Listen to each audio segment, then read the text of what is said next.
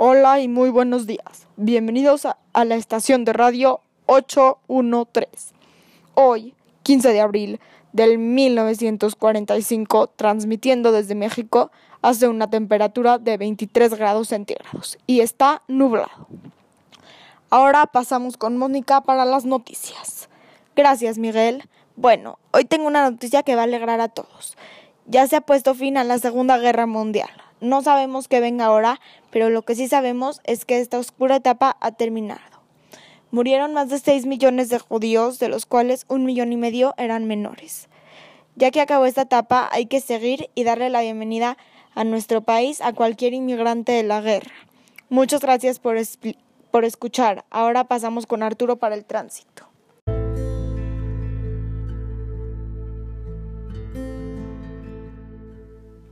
Hola y bienvenidos un día más a Radio Judaísmo.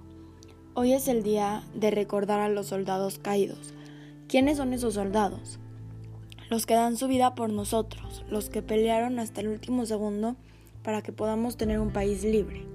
Si no fueran ellos, seríamos nosotros, como personas, como país y como religión. Por eso es importante recordarlos con alegría y agradecerles cada día porque gracias a ellos nosotros estamos aquí.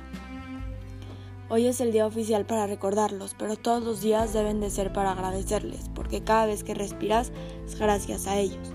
Por eso creo que lo mejor que podemos hacer para recordarlos es que después de hoy, un día de luto, seamos los más felices en el cumpleaños de nuestra tierra Israel.